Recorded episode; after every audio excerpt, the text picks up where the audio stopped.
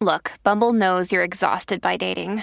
All the must not take yourself too seriously and 6 1 since that matters. And what do I even say other than hey?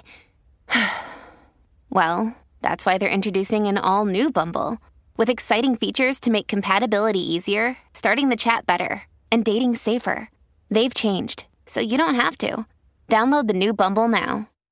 Estás experimentando los celos. Le digo, ¿estás llorando porque viste que abracé a tu, a tu hermana? Y me dice, sí. Le digo, ¿tú quisieras que yo también te dé un abrazo? Sí. Sonoro. Tengo que hacer el reportaje. Tengo que ir al restaurante. Voy a llegar tarde al estudio. Tengo que entrevistar a una niñera nueva. Oye, respira y tómate el café. Así esté frío. Juntas aprenderemos a hacer More Than Mamis. En More Than Mamis, nuestra agencia digital es Whiplash y ellos se encargan de todo y hacen que nuestro proyecto sea realmente hermoso y funcione y evolucione de la manera como ustedes lo ven en nuestras redes sociales. Whiplash es una agencia de soluciones digitales en las que te pueden manejar redes sociales, crear tu branding, crear tu logo, manejar estrategia. Ahora por- con este refresh de More Than Mamis, por supuesto, tuvimos la estrategia directa de Whiplash. Así que si ustedes quieren hacer un rebranding de su marca o quieren lanzar un nuevo producto o crear un nuevo negocio, pues Whiplash es su agencia. Les dejamos toda la información en la descripción. Yo no sé si te pasa, Michi, pero a mí siempre me preguntan que dónde grabamos nuestro hermoso podcast. Y es en Gravity, nuestro estudio que realmente nos hace la vida como podcasters más fácil. Aquí pueden hacer de todo, sesión de fotos, grabar video, una clase online, lo que sea. Ustedes se vienen a Gravity aquí en el Doral. Les Este dejamos es toda la información. el lugar donde tus sueños y tus proyectos pueden hacerse realidad. Hola, yo soy Anto. Hola, yo soy Michi. Bienvenidas a un nuevo episodio de Than Mamis. No importa si es lunes, martes, miércoles. Bueno, si es lunes o martes, ustedes están pasando la semana muy bien viendo More Than Mamis. Si es miércoles, estás atravesando la semana. Si es jueves y viernes, quieres relajarte, sentirte culta antes de salir a rumbear. y si es sábado y domingo, puedes escuchar More Than Mamis. Bueno, yo no sé si sábado o domingo. Yo, en la maternidad, pero bueno, ya te va a tocar, amiga. Porque ahorita los twins, pues, bueno, no, yo creo que no sé. ¿Por qué me asustas? ¿Qué va a pasar? Los fines de semana son terribles para las mamás. Los fines son horribles. Caóticos. y Tienen 20 meses y son horribles desde siempre porque son caóticos, no, pero no van al daycare, no es la diferencia entre un día de daycare. No, claro que sí, horrible. porque yo no trabajo el fin de semana, estoy más en la casa y entonces... Y la nani no está. Exacto, entonces eso es maratón de twins. Estos fines de semana he estado sola y ha sido como una paliza continua. Así que usted vaya después del fin de semana, cuando los duerma, escuche Mordan Mami sábado o domingo. Y este episodio en especial me encantó. Hablamos con Stephanie Essenfeld, que es psicoterapeuta, y me encanta porque ella se especializa en enseñar herramientas para poner límites. Y qué importante, yo después de toda esta conversación me di cuenta de que yo debería, bueno, voy a tomar el curso porque a mí me cuesta mucho poner límites. Totalmente. Yo ya hice el curso, bueno, me, me falta, me faltan unos módulos, pero hice el que les comento que me cambió la forma de ver la condición que- de Eric, que fue la aceptación radical. Stephanie tiene un curso que es el número 10 más vendido en la, plata- en la plataforma de ThinkFic a nivel mundial. Eh, su curso se llama Más Paz Mental y es para darnos esas herramientas para aprender a poner sanos límites, que Sanos. es tan difícil.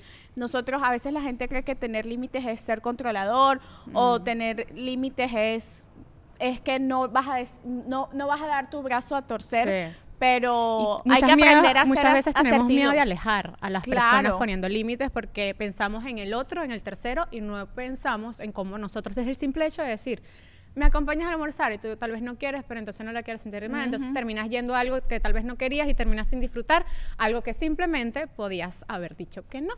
Me encantaría ir a almorzar contigo. Al mismo tiempo tengo otras cosas Al que mismo hacer. tiempo tengo ustedes van a aprender el poder de la palabra al mismo tiempo. Con ustedes, Stephanie Essenfeld de Más Paz Mental. More Than Mamis es presentado por Whiplash, Gravity Studios, Michis Wellness, Otaima Serpa Designs. Black and White Salón. Y ahora sí le damos la bienvenida a Stephanie Essenfeld. Bienvenida a More Than Mamis. Bienvenida, Stephanie. Yo le estaba contando a Anto que cuando yo estoy encerrada en mi cuarto, con mi cuaderno que es así, de más paz mental del curso, y de repente entra mi esposo, ¿con quién hablas? Y yo, pero déjame en paz. Y entonces en eso me tocan la puerta los tweets, mamá, mamá, mamá. Y un día, mi cuaderno de Más Paz Mental, es que yo, yo tomé una foto y dije, se la tengo que mandar. Los twins destruyendo mi cuaderno de Más Paz Mental. Y yo, ¡no! Cosas que no dan paz mental. Pero bueno, estoy feliz de tenerte aquí y, y que nos cuentes un poco más de todo lo que haces y cómo has ayudado a tantas personas. Gracias, Michi, de verdad, y Anto. Para mí es un placer. eh, yo mm, soy psicoterapeuta, eh, soy también conferencista. Hey, it's Kaylee Cuoco for Priceline. Ready to go to your happy place for a happy price? Well, why didn't you say so? Just download the Priceline app right now and save up to 60% on hotels. So, whether it's Cousin Kevin's Kazoo concert in Kansas City, go Kevin, or Becky's Bachelorette Bash in Bermuda, you never have to miss a trip ever again. So, download the Priceline app today. Your savings are waiting. Go to your happy place for a happy price. Go to your happy price, Priceline.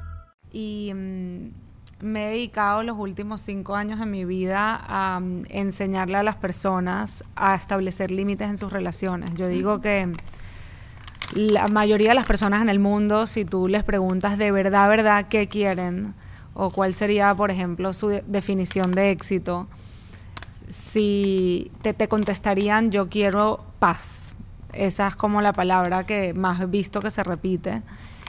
Y mm, yo pienso que es muy retador conseguir la paz si no tienes límites y si no sabes cómo establecerlos. Claro. Porque terminas en una vida completamente complaciente, diciéndole que sí a cosas que no resuenan contigo, con tus prioridades, con tus necesidades, con lo que te hace sentir bien, y terminas viviendo el camino que otros decidieron por ti. Wow, qué importante esa frase, vivir el camino que otros decidieron por ti, porque muchas veces nos dejamos como llevar por la corriente, ¿no? Y nos da miedo, yo siento, por lo menos yo me considero una persona bastante complaciente, y Michelle puede verificarlo, porque no me gusta el conflicto, o sea, no, no me gusta pelear. Y he aprendido poco a poco, sí, a poner límites, como que a también darle valor a lo que yo quiero, pero de una manera cálida para no ofender a la persona, porque siento que la persona se ofende cuando tal vez le pongo límites.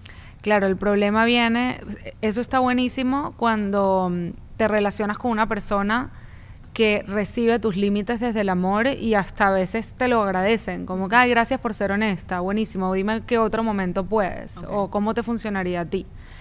Ahora, eso no funciona cuando te relacionas con personas que tienen heridas emocionales, que se toman tu no como, ah, no me quieres, o no soy valioso, Total. o no soy importante, o me estás diciendo que hay algo malo conmigo. Claro. Y re- reaccionan de una manera en que empujan tu límite a través de una mirada o un comentario o algún tipo de manipulación que te genere culpa, miedo. Eh, entonces, si tú eh, tratas de poner el límite de una manera que evites ofender a la persona o evites el conflicto o evites el rechazo o la tensión y lo que se genera es tensión, Claro.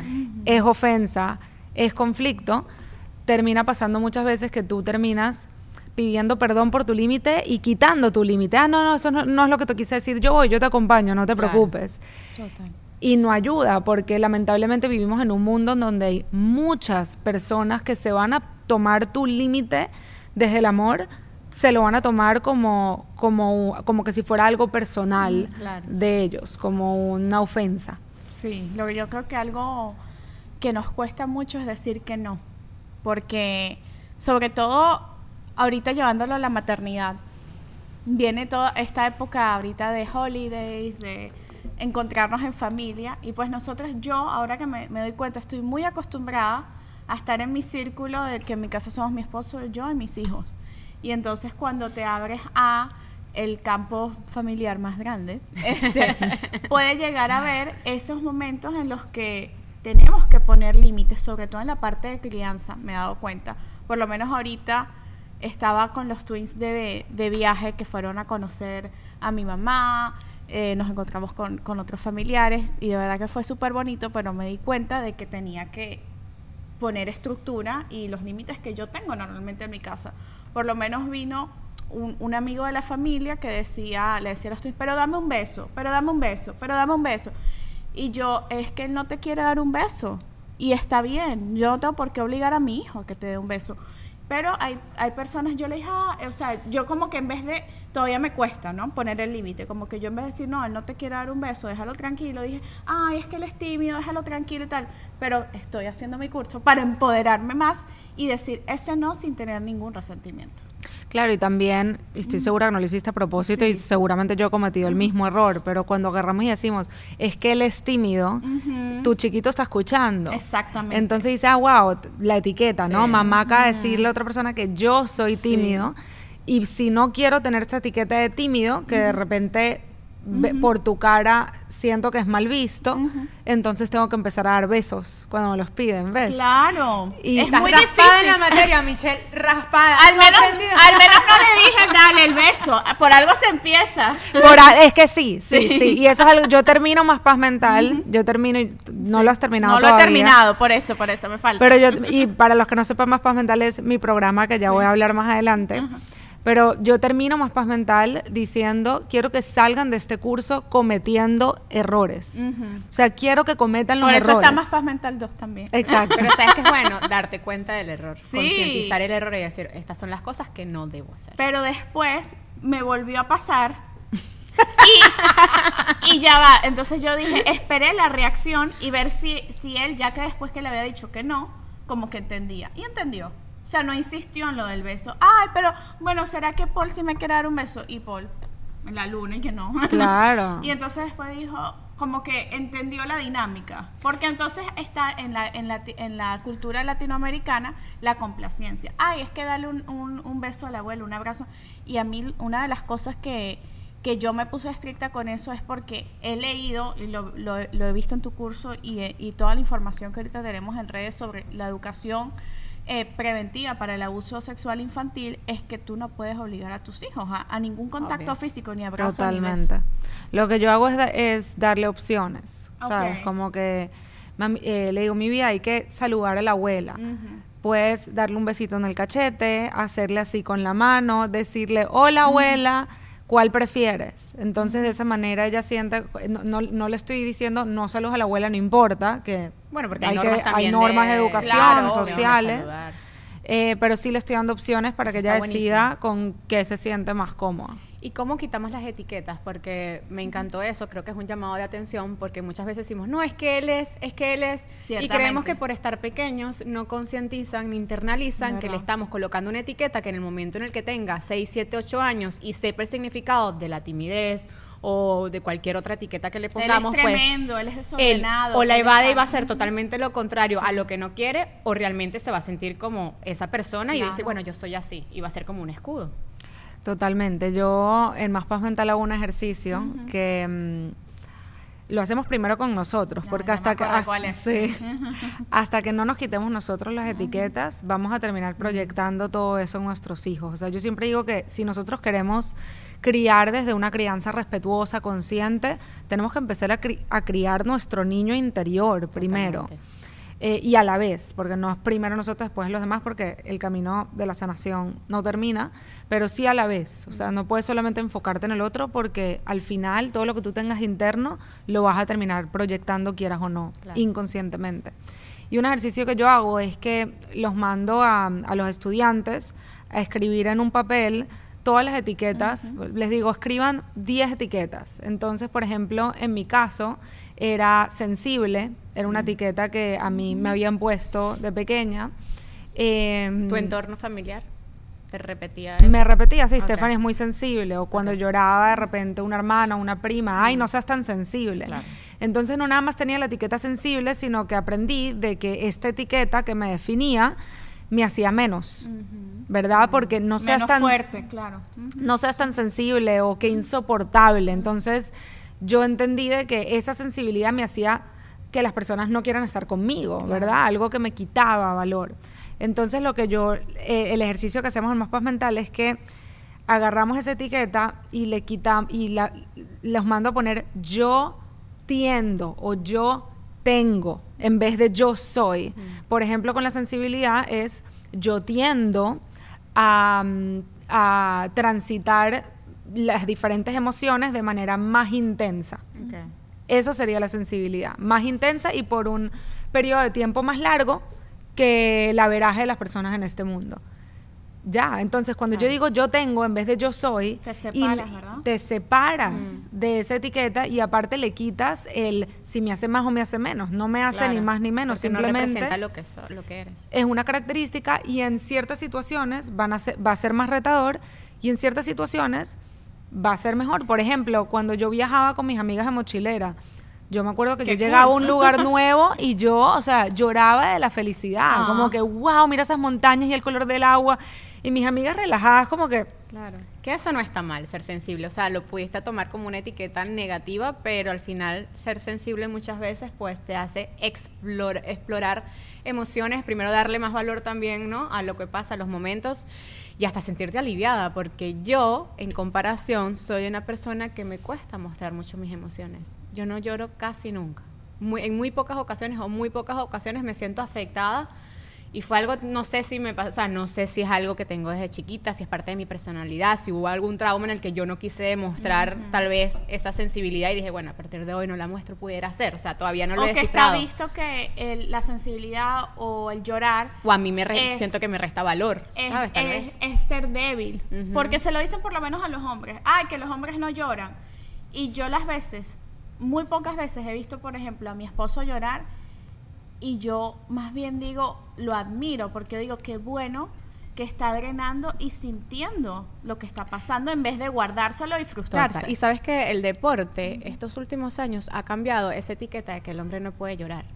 Porque estos últimos años, antes yo no lo veía, antes un jugador era campeón del mundo, o ganaba el balón de oro, o ganaba cualquier eh, galardón y lo celebraba, se emocionaba, pero no lloraba. Y hoy en día tú ves a Rafa Nadal y Federer en el último partido de Federer a moco suelto, tú ves a Messi campeón de la Copa llorando, entonces como que se ha sensibilizado a la parte masculina de, de- de demostrar ellos también, pues que pueden ser los más hom- tienen que ser los más meros meros machos, de decir también somos seres humanos. Michelle y yo encontramos el paraíso de los zapatos.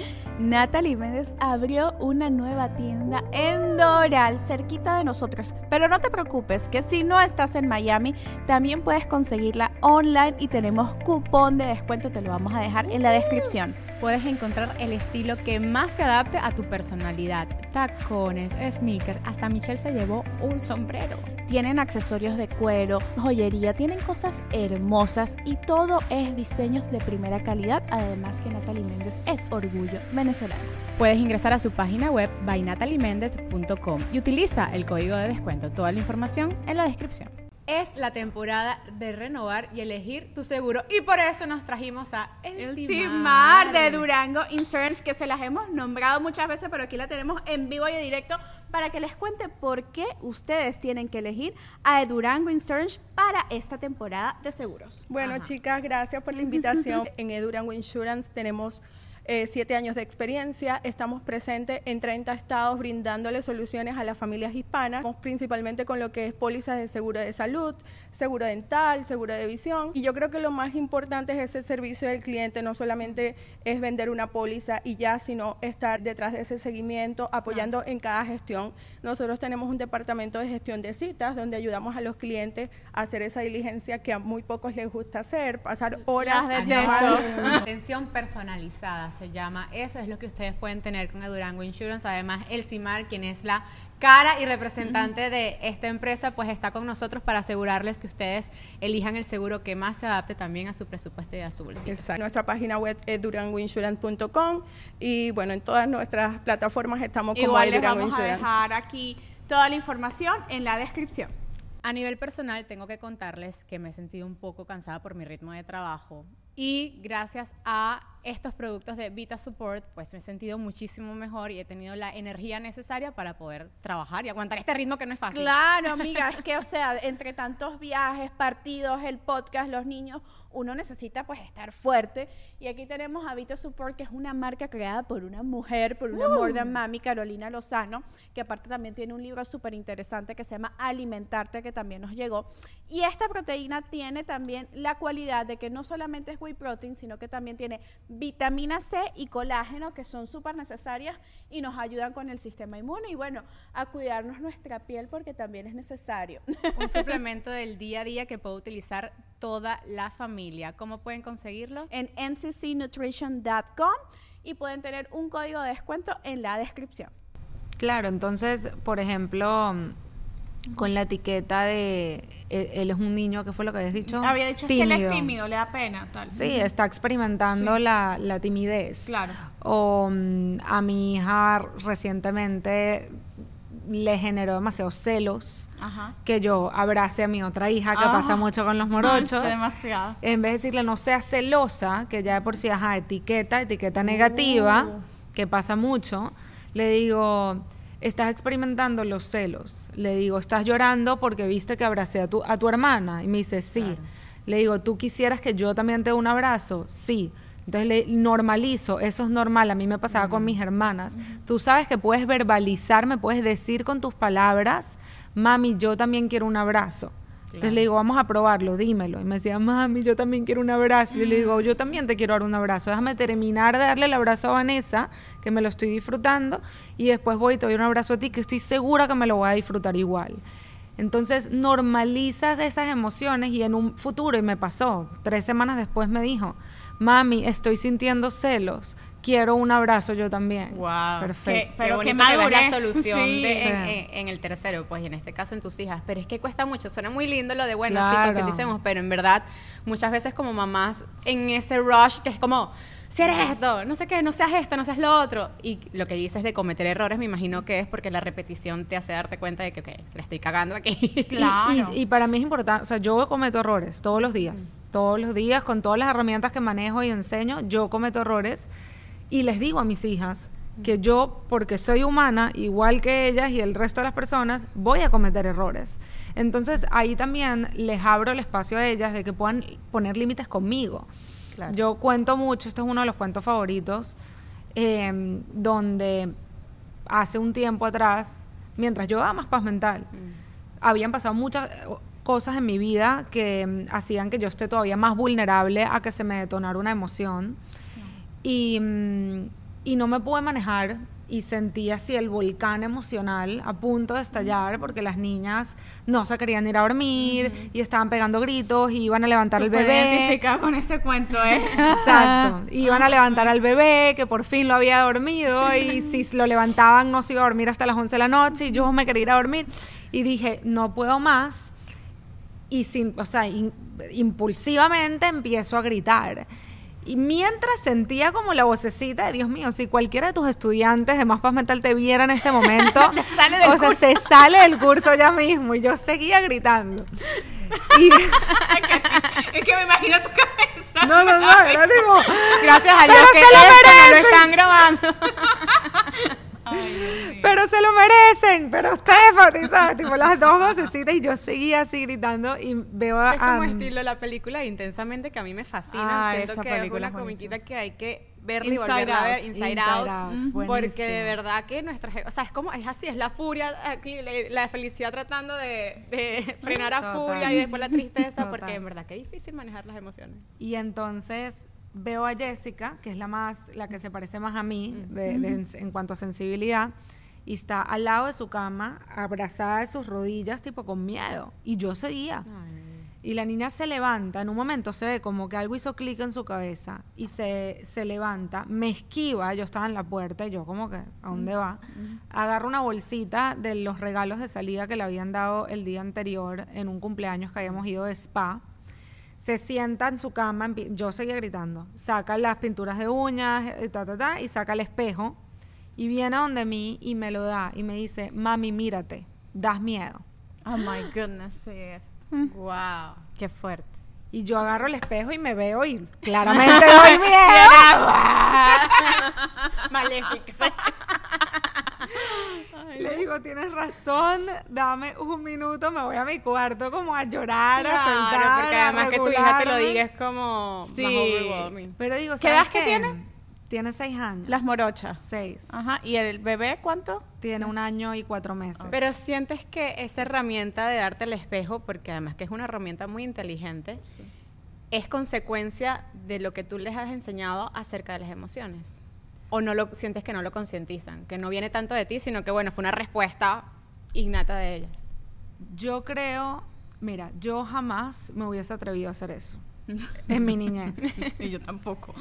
Eh, yo creo que el hecho de que Jessica se haya atrevido a darme un espejo y a decirme, mami, mírate, das miedo, es porque pienso yo que se sintió lo suficientemente segura Claro. Como para en medio de mi locura mostrarme y hacerme consciente de que estoy reaccionando eh, destructivamente de alguna manera. Fue como que más, mírate, fue como hacerlo consciente. Entonces, no sé si es parte de las herramientas que yo les he enseñado o no, pero yo sí creo que el hecho de normalizar de que mamá comete errores, incluso hay una, un libro que se llama Mamá tiene truenos en la cabeza, donde habla de esos momentos donde mamá no se puede manejar y explotan los truenos, de- no, se, no explotan, salen.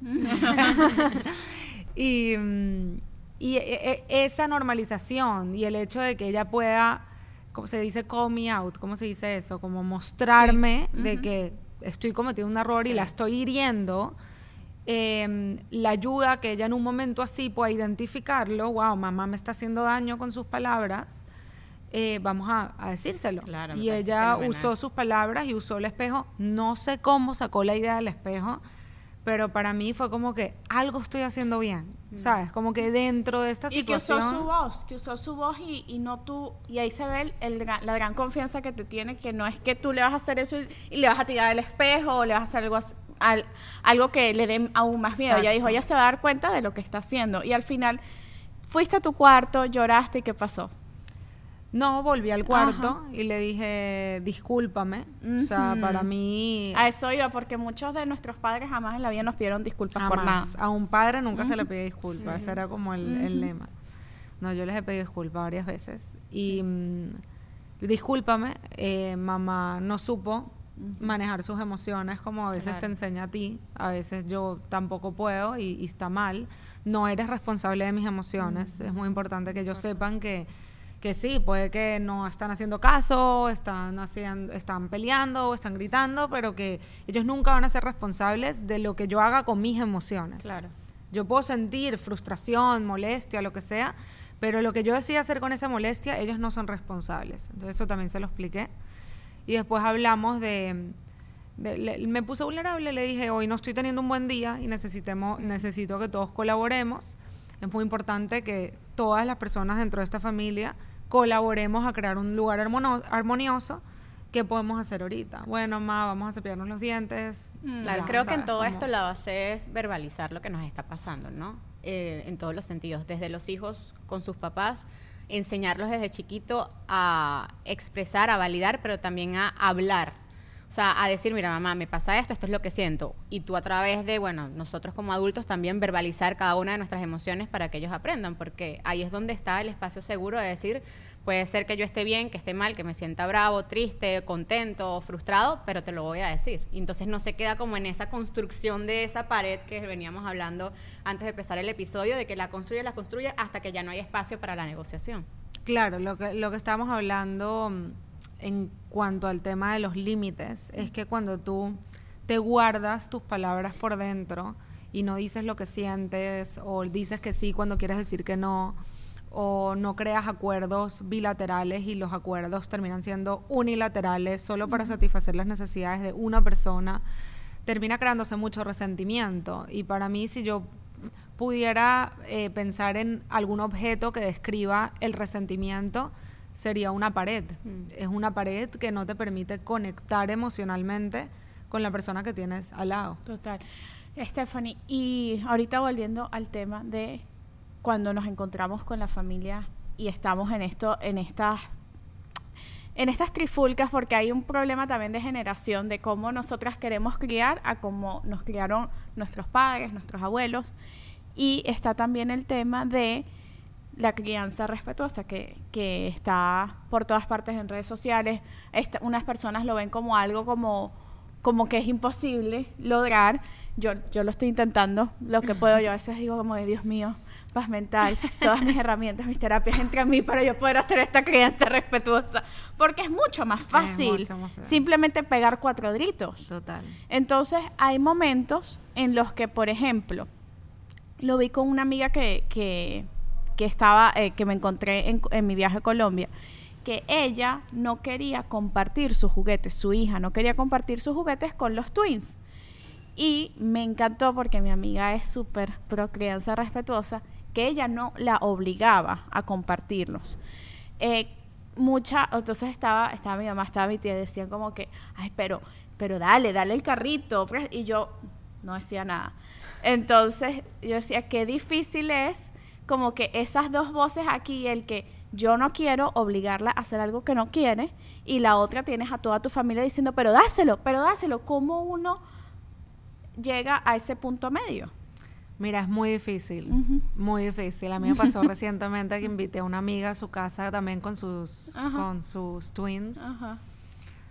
Twins plus twins. Please, twins plus twins. Porque uno es así, uno, uno, uno lindo, busca. Pero ustedes también se lo Sí. buscan, ¿ah? O sea, Bueno, porque uno dice, concha, Bomba atómica. Pero no es así. Yo Halloween la pasé con una mamá de twins con sus twins. El desastre. literal. Y estaba mm, la prima de mis hijas también en la casa y se estaban cambiando para meterse en la piscina y la niña se empieza a cambiar. Yo le regalé un cuento a mi hermana, que es el mismo que yo tengo, que se llama Tu cuerpo es tuyo, sobre la prevención de abuso sexual. Y los twins de mi amiga querían entrar al cuarto de mis hijas a jugar y ahí estaba su prima Cambiándose. cambiándose. Entonces sale una de mis hijas ¿sabes? poniendo límites y dice, no pueden entrar porque está mi prima cambiándose y no quiere que le vean las partes privadas. Entonces los twins se ponen a llorar porque no las están dejando entrar y viene la mamá, que es mi amiga, y le dice a mi hija, ¿qué está pasando? Y le dice, no, que tus hijos quieren entrar a mi cuarto y yo no los puedo dejar entrar porque mi prima se está cambiando y ta, ta, ta. Entonces viene mi amiga, donde mí que yo estoy en la cocina, a criticar a mi hija, ¿sabes? Que, están rechaza que está rechazando a sus hijos. Y que está haciendo algo fenomenal, además. Sí, o sea, ella tipo, bueno, tú tienes que ir a hablar con tu hija. sea, está cuidando porque- a su prima, qué bonito. Sí, sí, sí, me dice, tú tienes que ir a hablar con tu hija porque están rechazando a mis hijos y ellos quieren jugar y quieren jugar con los juguetes y no la están dejando porque, que, ajá, y que las partes privadas, por favor, tiene tres años, ¿sabes? Y empieza a criticar toda... to- todo lo que yo le enseñé a mi hija a hacer, yo súper orgullosa por dentro, pero no sé ni qué contestarle a esa amiga. Es una amiga que no ve mi contenido, no lo ve, yo lo sé. Estamos seguros de que no ve tu contenido. Bueno, hay veces que pasa y es normal, lo quiero normalizar, a mí me pasa, o sea, es muy loco porque yo he trabajado mucho en mí misma y enseño todo esto y me sigue pasando y está bien, está bien, poco a poco, que nos quedamos en blanco, que no sabemos contestar, ¿sabes? Que en verdad como que no, no encontramos las palabras por más herramientas que tengamos en el momento, las emociones se vuelven tan intensas eh, que a veces de repente no, no sabemos qué contestar. Entonces yo la escuchaba y tenía muy claro por acá todo lo que le quería decir, pero no me salía. Ajá, claro, porque uno no quiere ofender. Claro. O, o la gente que uno tiene como un complejo de superioridad porque yo llevo la crianza de tal forma. Exacto, entonces nada. ¿Qué le em, dijiste? no, me quedé en blanco, literal.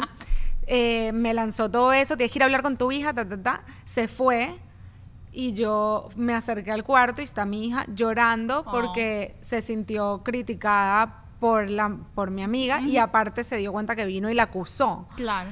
Entonces yo agarré, y ya agarré a mi hija y le dije, vámonos a mi cuarto, la abracé, la calmé, le dije, mi vida, lo que tú hiciste estuvo increíble, ¿sabes? Es que hay personas que no lo entienden porque se sienten rechazadas, porque, o sea, es como normalicé la situación con ella y, ya, y le dije, tú Claro, sigue tú ahí haciendo... Qué difícil sabe- como niños entender que los adultos se equivocan. Claro. O sea, porque tú como mamá le estás validando algo que ella dentro de tu crianza hizo bien, porque ojo, para esa mamá tu hija no hizo algo tal vez correcto porque bueno, porque son familia, porque son chiquitos, porque y es, es válido. Yo creo que uno no puede tampoco criticar pues al Claro. de al lado por tenerlas usar herramientas diferentes, pero qué difícil para un niño a esa edad entender como que mamá es adulta y mamá me Sí. está validando esto, pero el otro adulto está molesto por esto. Pero tú sabes que lo que hizo mi amiga que me pareció fabuloso, que yo dije, wow, eres una crack. Después de, de toda esta escena, los twins llorando por el carrito y Isabela tenía los, los carritos así, que no los iba a dar. Y yo viendo todo y yo, Dios cosa mío. que es normal a esa es súper normal. Entonces, ¿sabes lo que hizo mi amiga? Se llevó, se llevó a, a la hija a una tienda, compró unos carritos y dice, estos carritos se los vas a dar a los twins como un regalo para que veas qué lindo se siente, pues el dar y ver que ellos también están jugando y dejen de llorar, pero tú los tuyos los, los mantienes. Y fue súper lindo, o sea, cuando yo la vi caminando con la bolsita con los carritos, yo dije, no puede ser. y se acabó el problema, él le enseñó de alguna forma la generosidad a su hija sin tener que hacerle mm, mandarla a hacer algo que ella no quería. Porque si nosotros nos eh, empoderamos a nuestros hijos, mira que no, no tienes que hacer algo que alguien te diga que tienes que hacer, pero entonces después lo obligas, no, comparte esto, o no, dale un beso a este, le está- los estamos confundiendo, en verdad. No es cierto, sino, no es cierto lo que estamos diciendo, sino en verdad, si no lo estamos aplicando en verdad. Totalmente. Y no nos damos cuenta que para ellos ese carrito es como que si yo te diga a ti, préstale el celular a esta mi- ni- persona que acabas de conocer. La acabas de Claro. conocer, préstaselo. O sea, si quieres... si- por eso, tu o sea, carro a alguien desconocido, Exacto, préstaselo, que y en verdad que no. Y al final también validas el, el valor que le da ella a sus cosas. ¿no? De valorar algo que es tuyo, porque si yo se lo voy a prestar, si esto es mío, si yo lo quiero, si yo le tengo un valor y si yo se lo presto, pues puede perderse, puede dejar de ser mío. Son muchas cosas que en verdad de grande después, por eso tal vez hay gente muy desprendida o que no valora las cosas que uno se va ganando en el camino. Mira, Stephanie, hay algo de tu curso que para mí ha sido clave y transformador en mi maternidad, que es la aceptación radical. Eh, a mí, tú sabes que yo tengo la condición de, Eric y para mí siempre ha sido un problema aceptarlo. Cuando yo me- ese módulo me lo, vi, me lo volví a ver, yo creo que por eso me tarda tanto, porque ese fue como que a- me abrió los ojos. Y yo había escuchado un poco de lo que era de las etapas del duelo, que uno tiene que, en la parte de, de- de negación y después que uno, lo, lo hablamos en el de María Alejandra Requena, la parte en la que uno tiene que aceptar las cosas y que hay diferentes tipos de duelos. No solamente está el duelo cuando alguien se, se te muere, por ejemplo. A mí, yo tuve mi duelo cuando a mí me dijeron que ya mi hijo no iba a comer por la boca, sino que iba a comer por un tubo. Para mí eso fue un duelo y, y ya llevo un año y pico de que, de que eso pasó y todavía a veces me duele. Pero haciendo todos los ejercicios de aceptación radical y, quiero que les expliques a, nuestra audiencia lo que es, porque para mí ha sido maravilloso el yo ahora ver lo que tiene Eric con otros ojos. Por lo menos para mí hacer un viaje a otro país era algo imposible porque como si él es un niño que cada rato vomita, que hay que darle la comida, que llevarme un poco de, de medicinas, los tubos, las jeringas, las cosas. Y ahora lo hago con, obviamente es estresante, no les voy a mentir, y Es un reto, por supuesto. pero no lo veo como algo, o sea, como que ya, ya me dejé de cuestionar por qué me está pasando esto, sino que simplemente lo acepté. Ah, que el niño vomita, entonces yo me la paso ahora con unos, unas bolsas de vómito. Y entonces cada vez que vomita, toma. Y ya, claro, porque era un problema tener que limpiar el poco de cosas. Y ahora, mi amor, consigo unas bolsas, le voy a dejar el link en Amazon, son lo máximo para lo que la necesite. Porque eh, la broma se convierte como en un bucket. Y no, o sea, no le cae en la ropa, no cae en ningún lado. El niño vomitó en el, en el avión y no pasó nada, mi amor. Así que quiero que nos hables un poquito de la aceptación radical porque para mí ha sido súper transformador. Qué belleza. Em, sí, yo amo esa herramienta. Es una herramienta que es vital y que se re- requiere demasiada práctica. Y es el primer módulo de Más Paz Mental, es aceptación radical, porque yo siempre digo, si no hay aceptación, olvídate de todas las demás herramientas que les voy a dar. O sea, las van a tener y racionalmente todo va a sonar muy bonito, pero no la van a poder aplicar porque su mente va a estar peleándose con la realidad. Exacto. Entonces, ¿qué es la aceptación radical? Eh, una de las definiciones que dice mm, Marsha Linehan, que es una de las personas que más habla de aceptación radical porque es parte de, de la terapia dialéctica conductual, es abrirle la puerta a todas las experiencias que aparecen en el radar de, de lo que es la, vida. O sea, en vez de cerrarle la puerta a esas experiencias que no puedes controlar y pelearte con esas experiencias y luchar contra ellas y por qué no es diferente y por qué a mí y no es justo y no debería ser así y esto no tuvo que haber pasado, en vez de utilizar todas esas frases y esa lucha mental hacia algo Que es súper agotador aparte. que es súper agotador, em, es agarrar el volante de tu vida y volver a la calle. Yo llamo el rechazo como meterte en una rotonda.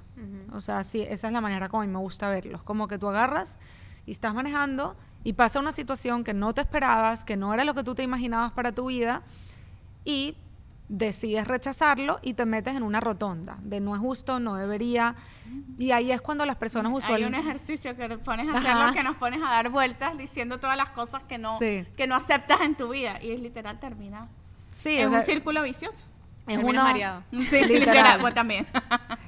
Sí, yo en, en el curso yo les hago visible todas las cosas que ustedes no están rechazando, porque no es una, termina siendo una lista, o sea, hay gente que llena tipo 10 hojas de lista de cosas que no rechazan. Rechazo mi nariz, rechazo eh, mi sensibilidad, rechazo que mi hermana no sé qué, rechazo que mi jefe eh, es tan controlador, rechazo, o sea, una lista de cosas que rechazas, enfermedades, muertes, el tráfico, el calor de Miami, y no te das cuenta que estás viviendo literalmente en sufrimiento. Y que esa energía trae más energía negativa. O sea, si tú te llenas de esa energía, pues no le permites al universo tampoco pues abrirte a la cantidad de soluciones que hay para todos esos problemas, entre comillas, que uno tiene, ¿no? Exactamente. Entonces, eh, es eso, o sea, cuando tú entiendes lo que realmente significa aceptar la realidad radicalmente, porque es con cuerpo, mente y alma, le das la bienvenida, te abres, eh, entonces empiezas a preguntarte, ¿qué quiero hacer con esta realidad? Esta es mi realidad, eh, o esta es la realidad en este momento. No quiere decir que en un futuro no pueda transformarse en otra cosa, pero en este momento estas, todas estas cosas son parte de mi realidad, así como todas estas cosas positivas también que me gustan. ¿Qué quiero hacer con esto? En el caso de Michelle, ella decidió equiparse de la bolsa de vómito, por ejemplo, que le está haciendo la vida un poquito más fácil. Es que yo estaba tan concentrada en que el niño vomita, el niño vomita, que nunca, o sea, una solución tan fácil, nunca se me ocurrió. Y de repente yo pensando, yo, ¿cómo hago? Y el vómito, yo dije, ya va, cuando uno tiene náuseas en un avión te da una bolsita. Y, y así Porque es yo la- siento que pudiste, sí. con todas estas cosas Ajá. que ella dice tal vez de la, bueno, tengo todo esto. En base a todo esto que yo tengo, ¿qué de todo esto yo puedo controlar? Y tú controlas esto con los recursos, con, bueno, ya está la bolsita del vómito, está las maneras en las que puedo alimentar a Eric en el carro cuando se duerme o aquí, como que atacas con herramientas las cosas que puedes controlar para que esa situación pues sea menos dramática en tu vida o te afecte menos o puedas llevarla, ¿no? O convivir con ella. Total. Totalmente. Y nos pasa con todo, nos pasa con el pasado. ¿Cuántas veces nos metemos porque dije esto, porque tomé esta decisión? Ya la decisión la tomaste, ya el pasado entra dentro de las cosas que ya no puedes cambiar. Ahora, ¿qué quieres hacer al respecto? Y me pasó a mí con cuando le grité a mi hija y me di cuenta después con el espejo, dije, ¿qué quiero hacer con esto? Ya, ya lo que sea que pasó ahí, Claro. ya pasó. Ahora, ¿qué quiero hacer? Quiero tomar toda esta experiencia como, como una oportunidad de aprendizaje. Eh, ¿Qué quiero hacer? Eh, lo mismo estás en el tráfico, que pasa mucho aquí en Miami. En vez de ponerte a pelear con el tráfico y empezar a tomar, tocar corneta como que si eso fuera a hacer la diferencia, puedes tomar la decisión, bueno, vamos a mm, eh, avisar que voy a llegar tarde, hacer las llamadas que no he podido hacer toda la semana o escucharme el podcast que me he querido escuchar More Than eh. More Than. Exacto. Eh, pero pasa, esa- esas cosas pasan y, y qué lindo es la vida cuando eres capaz de dejar de luchar contra todo eso. Es, es otra vida, tienes Luchar más contra energía. la corriente. Porque literal se siente así. Y ustedes siempre me preguntan que qué me he hecho mi sonrisa. Y la verdad es que no, no tengo carillas. Lo que sí tengo es el Invisalign, que me lo hice con Miami Dentist for You, el doctor Javier Andrade, que se ha encargado de cuidar de mi sonrisa por más de siete años. Ellos tienen una clínica odontológica nueva aquí en el Doral. Para todas esas personas que les da un poquito de miedo ir al dentista, pues ellos hacen que la experiencia sea súper agradable.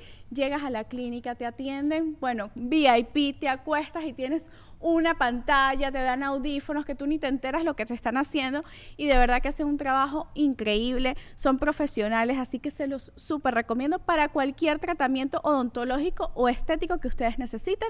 Miami Dentist for You, búsquenlo en Instagram y les vamos a dejar aquí su página web, su dirección y toda la información en la descripción. Y no siempre nuestro me time tiene que ser tomarnos un café o leer un libro. También nuestro me time está en consentirnos y darnos placer.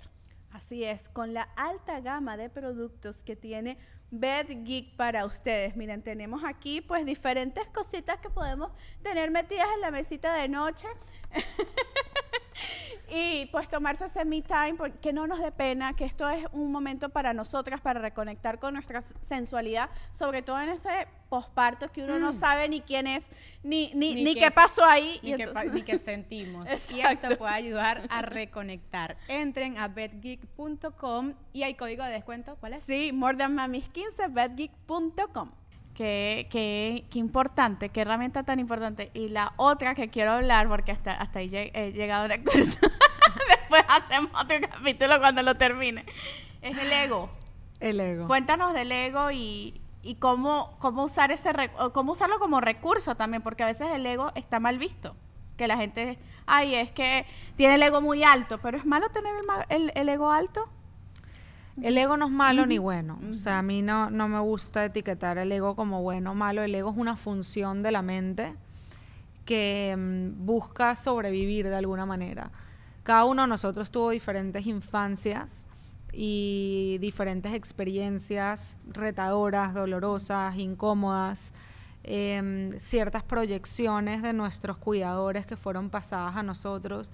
Y el ego se crea a partir de la pregunta de quién tengo que ser y quién no tengo que ser para poder sobrevivir. Esa es la pregunta. O sea, quién tengo que ser y quién no tengo que ser para poder sobrevivir. Entonces, el ego ve todo como una amenaza a esa identidad propia que se creó y esa identidad propia es la que, la que de alguna manera le dijeron que tenía que ser otra vez para poder sobrevivir. Claro. Entonces, cada vez que algo en el ambiente atenta contra esa identidad, identidad, se va a detonar el ego. Y mm, muchas veces las personas que entran a Más Paz Mental me dicen, no, es que ya yo sé poner límites. Estoy aquí, bueno, porque me dijeron que este es buen curso y que Ay, debería por favor. tomarlo. Ay, por favor. Exacto. Yo me inscribo porque bueno, pero ya yo sé aprender. li- ¿Qué es eso? O sea, No sabes, me pasa full. tipo, bueno, me dijeron que tenía que venir, pero ya yo, ya yo sé poner límites y yo dije, me, bueno, me regalaron el curso, pero quiero que sepas que yo estoy bien, que yo sé poner límites. Ajá, entonces. y, y terminan el curso y, y se dan cuenta Claro, que, que lo- no saben que- un carajo. que están raspadas en la materia como Michelle. O sea. No, chica, raspada no estoy, raspada no estoy, ahí está la No, maestra. no, no, no.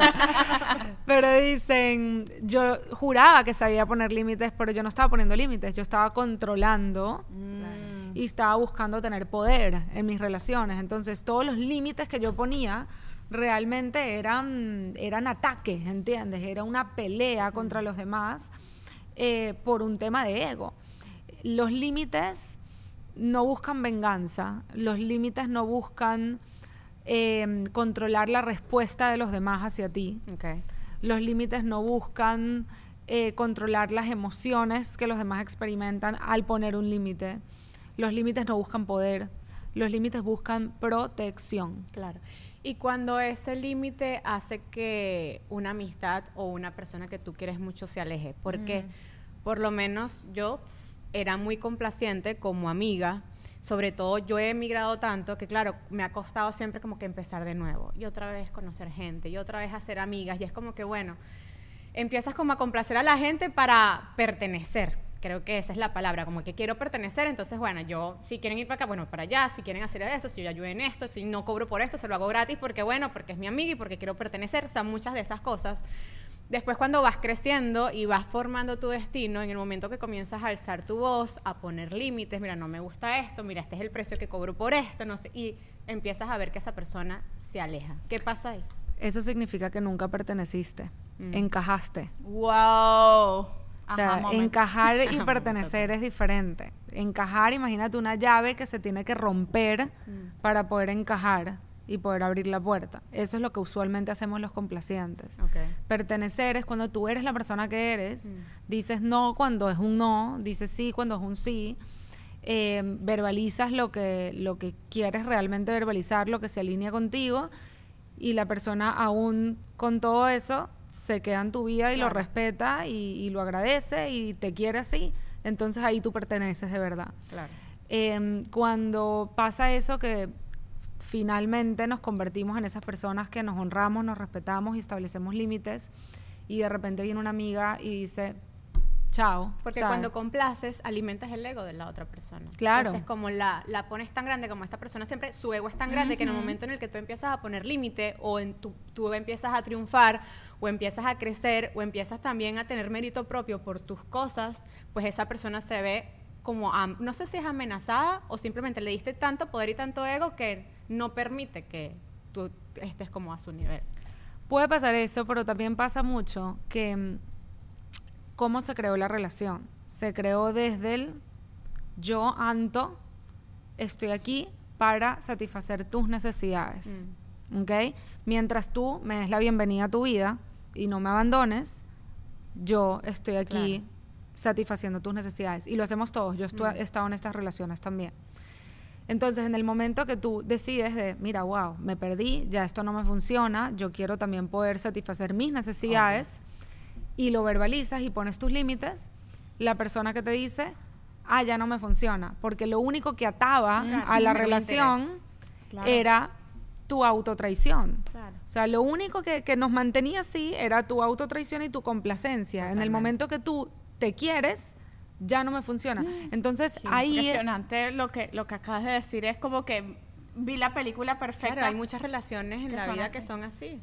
Sí. Que cuando empiezas como te autotraiciones, el momento en el que dices no me quiero traicionar más, pues la relación comienza como a quebrar. Es que eso lo hablaba con, con mi psicóloga y era que yo sentía, había una relación eh, laboral que estaba teniendo en el que era mucho, era mucho de, comple- de, de yo ceder y, y no poner el límite por miedo a, a las consecuencias de.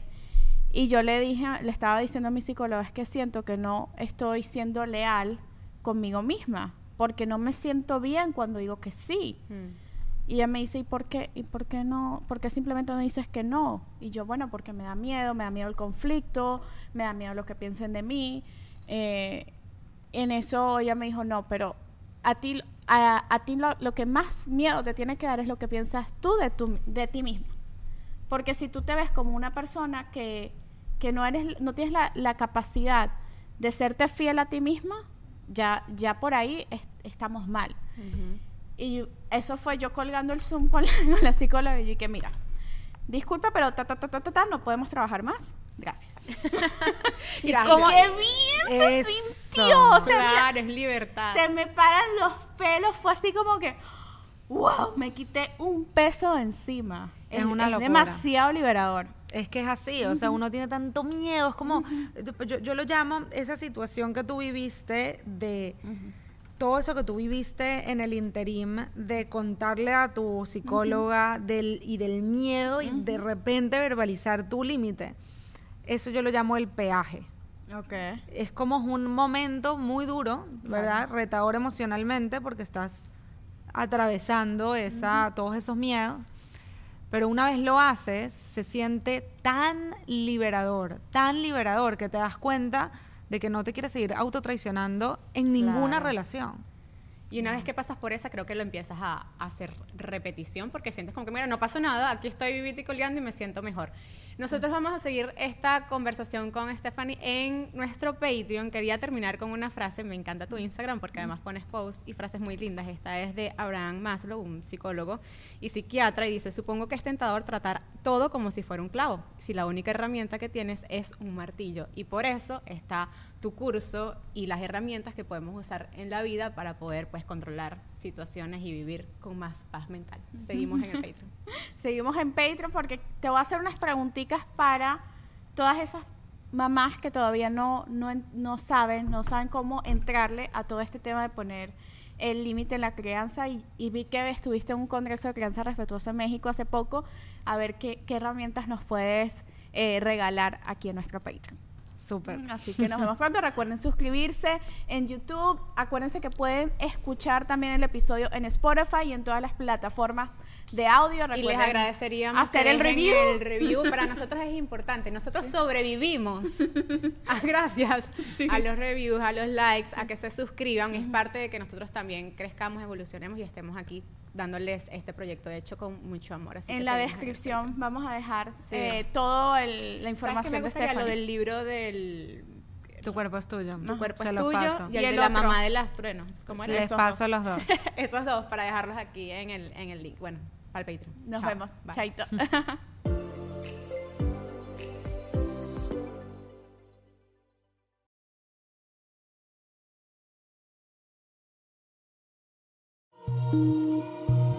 ¿Tu mente te controla o tú tienes el mando? Soy Pau Arroyo y quiero darte la bienvenida a Mind Boss, un podcast enfocado a que descubras el poder innegable que tiene tu mente para lograr cualquier cosa que te propongas. En este podcast encontrarás diferentes ideologías, historias, meditaciones guiadas y todo lo relacionado al entrenamiento mental para convertirte en el creador consciente de cada segundo de tu existencia. Escucha Mind Boss en cualquier plataforma de podcasts.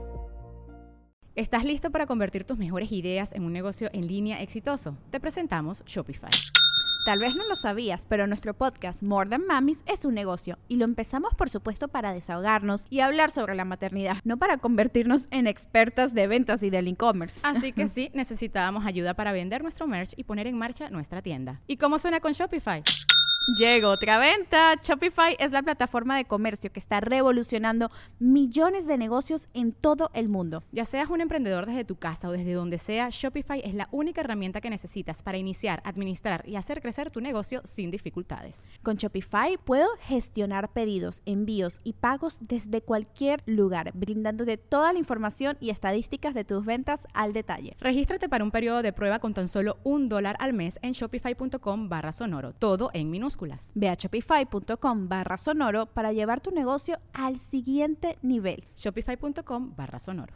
La vida está llena de comienzos, día tras día, y en este espacio aprenderemos a amar, abrazar y observar cada uno de esos inicios. Justamente ahí está la magia de la vida, comenzar cuantas veces sea necesario por y para ti. Yo soy Isa Guzmán y quiero darte la bienvenida a un lugar donde de una vez comenzarás el lunes, en Comienzo el lunes podcast. Comienzo el lunes está disponible en tu plataforma de podcast favorita.